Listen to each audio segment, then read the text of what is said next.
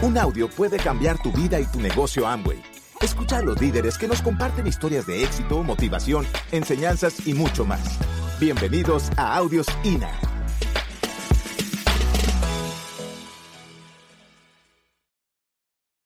Cuando Ana María y yo comenzamos en el negocio, yo no sé dónde leí o dónde encontré algo que a mí nunca se me olvidó y es uno de los motores que yo tengo, pues para hacer el negocio no es un sueño, pero es algo de lógica. Cualquier persona que le guste hacer negocios y tenga visión, pues lo haría. Y le preguntaron, eh, señor presidente, ¿usted cómo ve los cómo ve el futuro dentro de 15 años? Y él dijo, si usted quiere saber cómo es el futuro dentro de 15 años, no me pregunte a mí. Vaya y hable con los jóvenes de 20 años y pregúnteles cómo quieren vivir. ¿Ya? Y entonces yo me puse a pensar en eso y yo era un joven de 20 años y yo dije, ¿cómo quiero vivir? Y yo me di cuenta que yo no quería madrugar. Bueno, todos los de este auditorio están jóvenes, ¿cierto? Porque nadie quiere madrugar. Eh, yo me di cuenta que yo no quería tener jefes. Gracias a unos canales como Nat Geo, como Discovery, como Travel y todos esos me di cuenta que quería conocer todas las playas del mundo, que quería ir a la muralla china. A mi esposa le, le, le dio porque quería conocer los spas, ¿cierto? y a mí también. Y nos dimos cuenta que queríamos ser libres, que queríamos ser independientes, que queríamos tener antes de los 30 años libertad de tiempo y de dinero para podernos tirar de un parapente, de un rapel y no partirnos los huesos. Porque si consigues dinero y tiempo a los 75, ya ese lujo no te lo puedes dar. ¿Cierto que sí? Yo creo que ustedes me entienden de qué estamos hablando. Y ahí fue donde Ana María y yo por lo menos por parte de nosotros, y hoy en día todo el mercado nos da la razón, nos dimos cuenta que los jóvenes quieren hacer Amway. Y los jóvenes queremos ser libres y estamos dispuestos a hacer lo que haya que hacer, incluso a capacitarnos, y por eso están ustedes jóvenes acá, para conseguir esa libertad. Ahora, no se preocupen, de, pronto ustedes jóvenes vinieron y dijeron, no, pero es que yo quería que hablaran como jóvenes y hablaron como unos señores con la experiencia. ¿Ya? Ahora en esta parte de la historia ustedes se van a sentir mucho más identificados con nuestra historia. ¿Ya? Entonces, eh, comenzamos. Comienza tú. Ok. Listo. Bueno. Eh, empecemos un poquitico a hablar de dónde venimos porque a lo mejor muchos nos ven acá parados, pues eleganticos, maquilladitos, bien puestos, y no creen que a uno le ha tocado pasar retos y cositas en la vida, pues bien interesantes. Yo vengo de una familia muy bonita, un poco disfuncional, pero bonita, es la mía, la que a mí me dieron, la que a mí me tocó. Eh, amo profundamente a mis papás, eh, una familia buena, tenía un buen nivel socioeconómico dentro de nuestro país. Em, pero bueno, por cosas de la vida, cuando tú no tienes información financiera en la cabeza, cuando tú no te capacitas, cuando tú no buscas información, pues finalmente lo único que te queda es retroceder. O sea, ya no hay a dónde más escalar, tienes que retroceder. Si no quieres seguir aprendiendo, te toca retroceder. Por eso es tan importante el sistema educativo y eso le pasó a mi papá. En una quiebra donde se nos fue pues todo, todo es todo. Em, Mauricio la vivió mucho conmigo porque Mauricio y yo somos novios desde que yo tengo 17 años. Cuando él me conoce, él estaba buscando una niña como...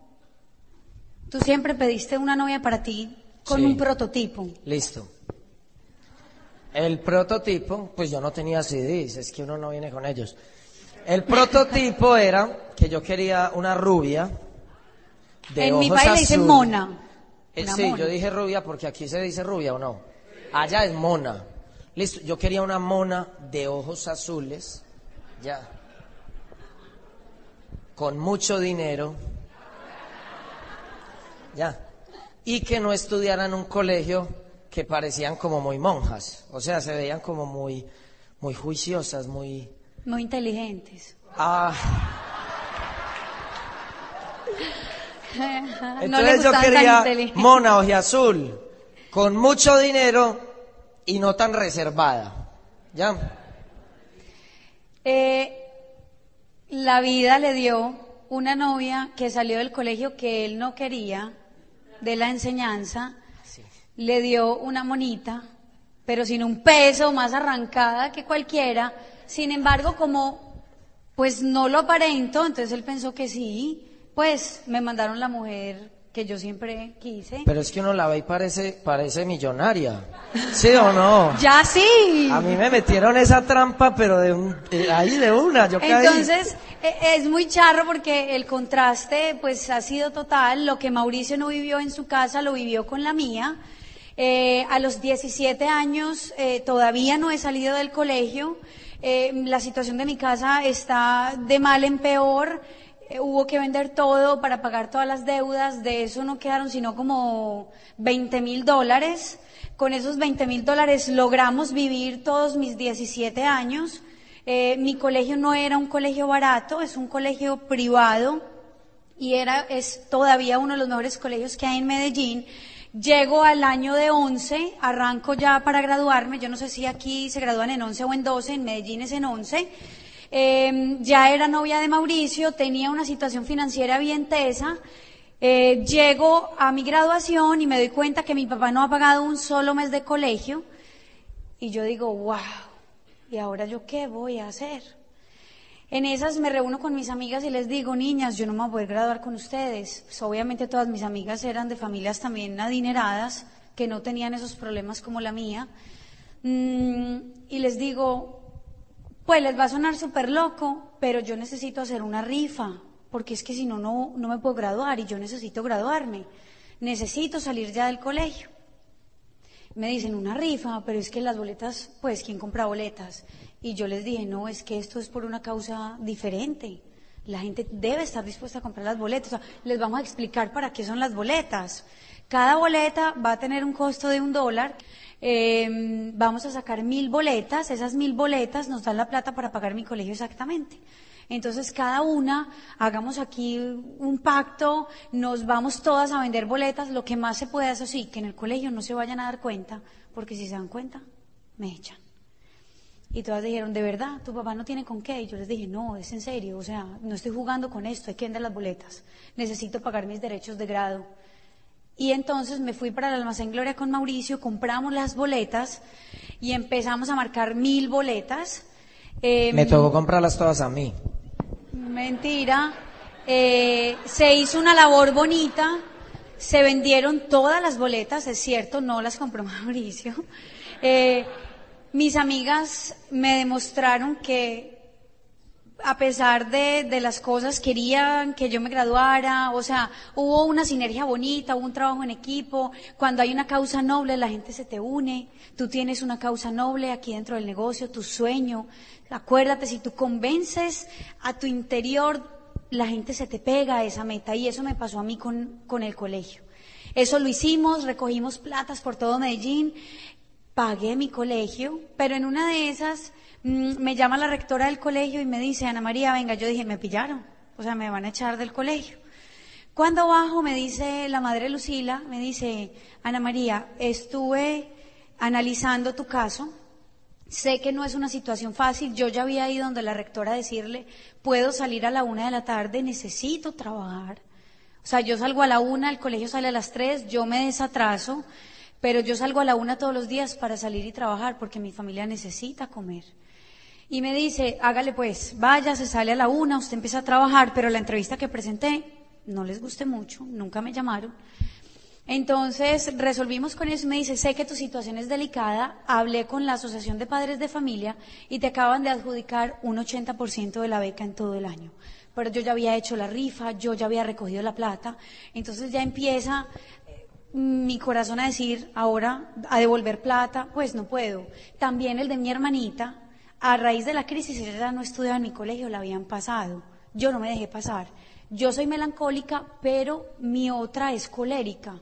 Entonces a veces me alborota el colérico y, y yo no dejo hacer cosas. O sea, soy una persona como muy determinada, pues. Y yo les dije a mis papás, a mí no me sacan del colegio, miramos cómo resolvemos, pero yo me gradúo en ese colegio. Em, mi papá tampoco había pagado nada del de mi hermanita. Entonces, em, yo dije, bueno, yo no puedo devolver plata, pero está el colegio de mi hermanita también, todo saldo en mora, toda esa plata se va para el colegio de mi hermanita. Y así hice. Ese año respiramos en mi casa y pagamos los colegios gracias a una rifa que me tocó inventarme por la necesidad. Pero se hizo, se vendieron las boletas, se logró la meta, yo me gradué, no hay una sola foto de mi graduación, porque fue tan impactante el shock que desde que me llamaron yo salí llorando como una Magdalena, la cara se me enrojece cuando yo lloro, se me ponen parches, entonces no hay ninguna foto. Y por ahí derecho todas mis amigas y los papás de mis amigas lloraban, no por las hijas de ellas, sino por, por mí, porque me estaba graduando.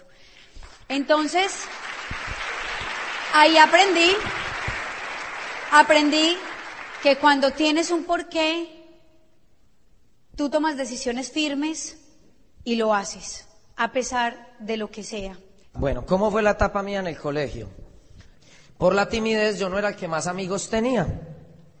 Entonces yo veía que mis amigos se iban a jugar fútbol, otros se iban a jugar básquetbol, otros se hacían el corrillito y yo era el niño que se mantenía solito. No le digo que parecía bobo, era el solito por ahí está. Y fuera de eso tenía un problema de estatura que me quedé con algo de él. Pero yo en tercero de primaria era el más bajito del colegio. Imagínate eso.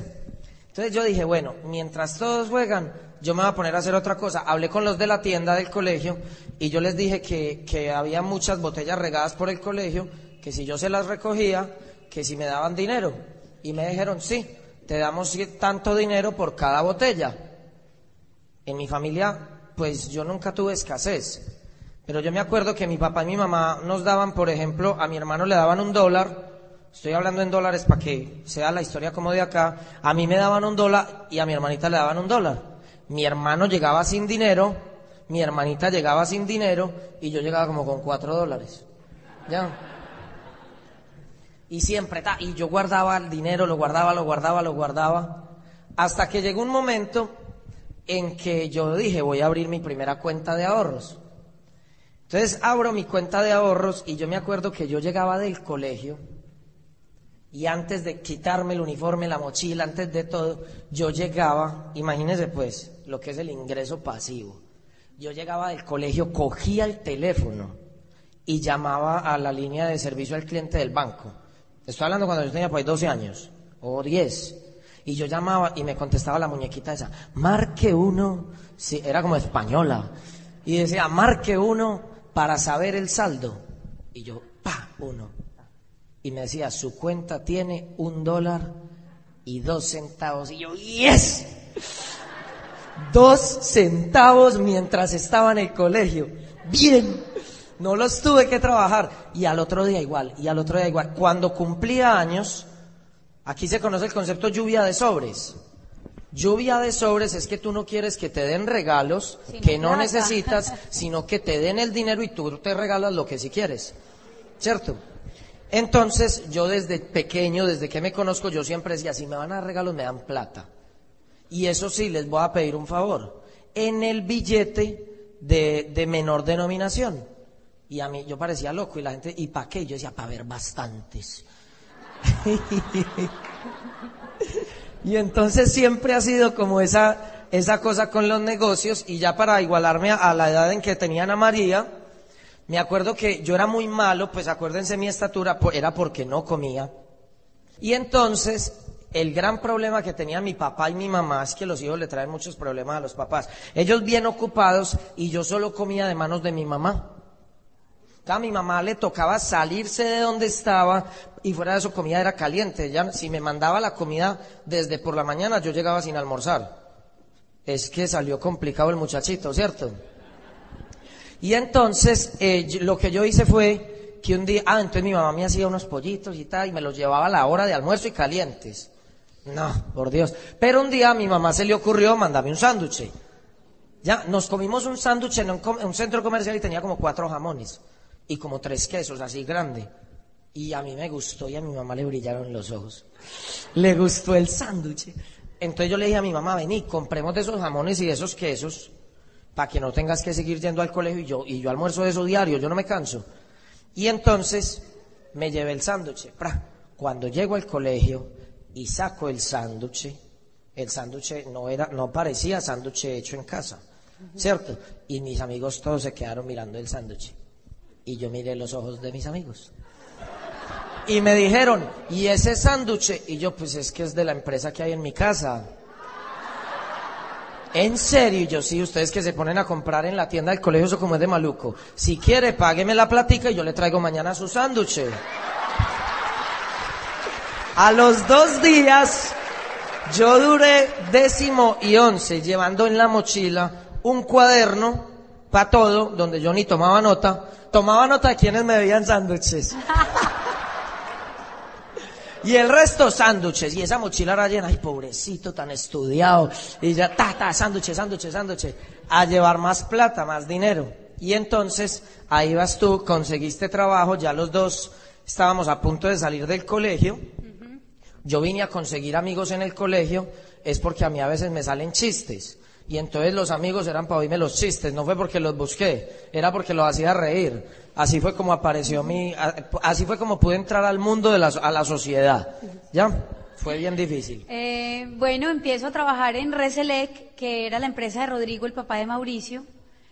Esa empresa, tres años después, la compramos Mauricio y yo con otro socio, gracias a la plata que el negocio de Amway pues, nos había generado.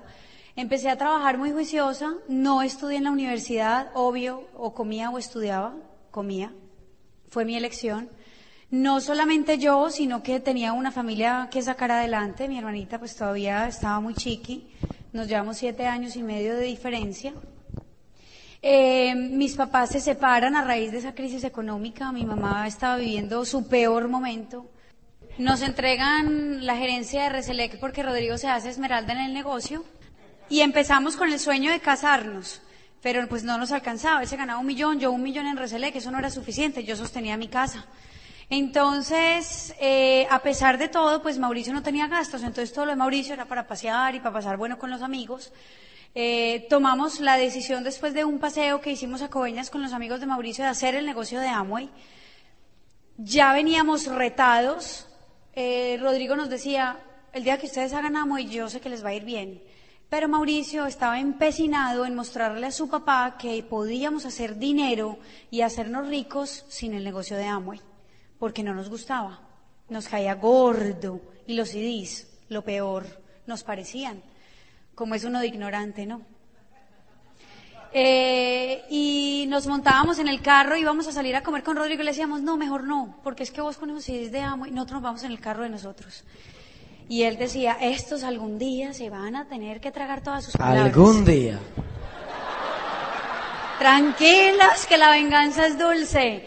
No comíamos con ellos, no almorzábamos en la misma mesa, porque lo único que hablaban era de Amway. Juan David, Sandra, Rodrigo, Gloria, era Amway. Y entonces nosotros nos parábamos de la mesa y nos íbamos a la mesa auxiliar en la cocina para no tener que oír de Amway. No fuimos prospectos fáciles, pero saben que queríamos un futuro mejor. Y nos dimos cuenta que con lo que veníamos haciendo no lo íbamos a lograr.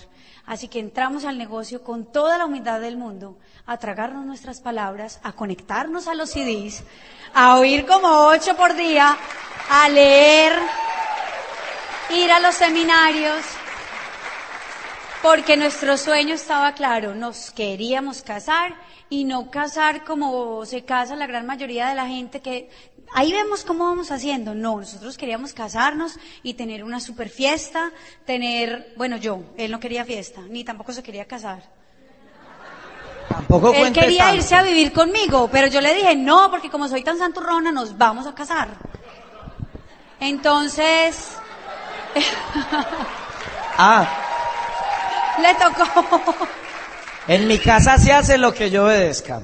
Eh, le tocó, nos casamos, empezamos a darle durísimo al negocio, No negociamos jamás el sistema educativo, fuimos reconectados, eh, aprendimos a adquirir los valores de liderazgo, empezamos a vivir un proceso hermoso dentro del negocio de crecimiento. Perdón.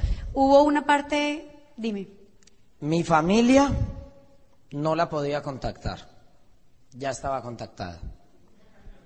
Yo fui el último. Ya. La familia de Ana María, como la de muchos de ustedes, compró el primer mes por caridad y al segundo mes no volvió ni a aparecer. Los únicos fueron mi papá y mi mamá que hasta el día de hoy son fieles. Mis amigos fieles con amor. se burlaron todos y cada uno de ellos. Todos. ¿Ya? Un día en una finca estábamos paseando. Cuando apenas estábamos empezando Ana María, yo no estábamos ni al 9%, o estábamos al 9 o al 12. Estábamos en la piscina, en los paseos de mis amigos había licor, mucho, ¿ya? Y entonces eran más o menos 20 contra 2 Y pero yo bien contra dos llorona. soñadores.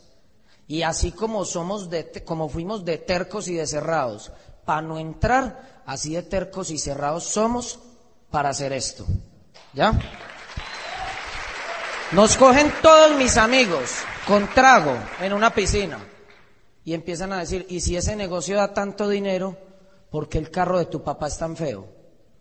Mi papá iba, ya era Esmeralda, era el nivel más alto en la región, pero mi papá tuvo que pagar tantas deudas que definitivamente se tenía que hacer diamante. ¿Ya? Entonces por eso el carro no era bonito. Y el carro de tu papá es porque es tan feo, que los amigos míos siempre han tenido mucho dinero. ¿Y por qué tu hermano tiene el carro más barato del mercado? Y empiezan a juzgar, a criticar y a condenar. Ana María se puso a llorar delante de todos. Este fue un momento difícil, muy difícil. Y yo lo único que pude hacer en defensa propia fue decirle, me paré y les dije, ustedes 20, supuestamente son mis amigos. Y mírenme cómo me están hablando, mírense cómo me están hablando. Uno contra 20.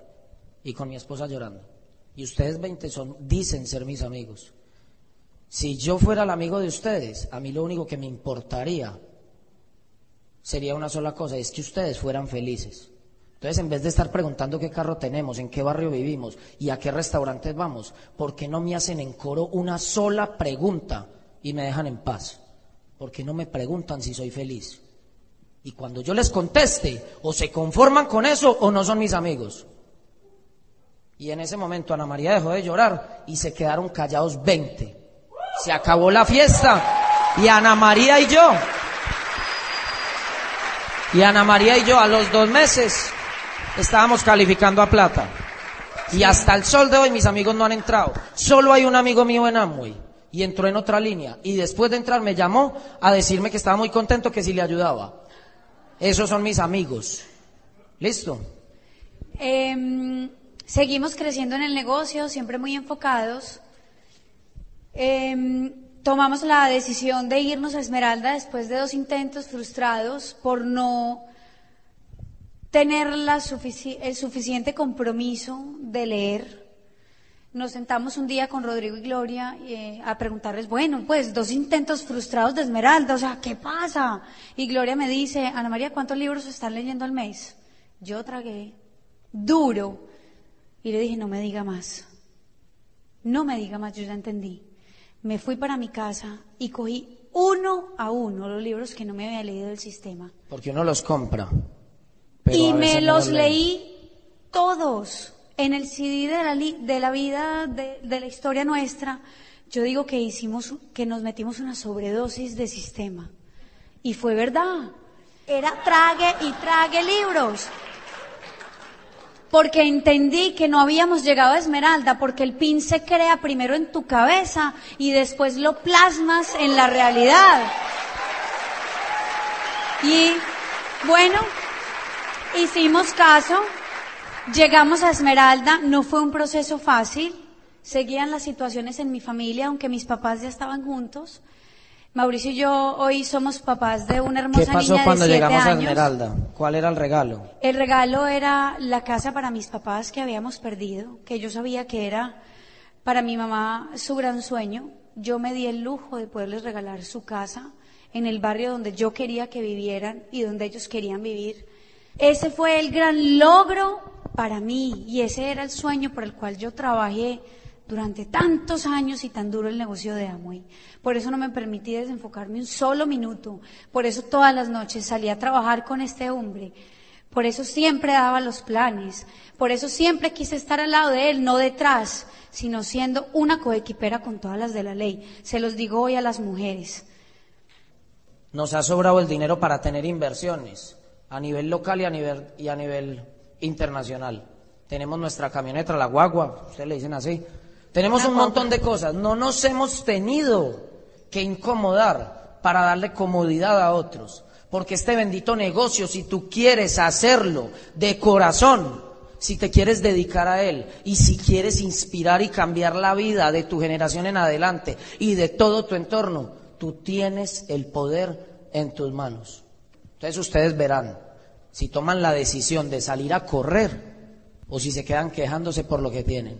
No pasen más tiempo pensando en lo que no tienen. A partir de ahora vamos a pensar en lo que queremos, lo vamos a disfrutar, nos vamos a gozar este negocio. Muchas gracias. Gracias.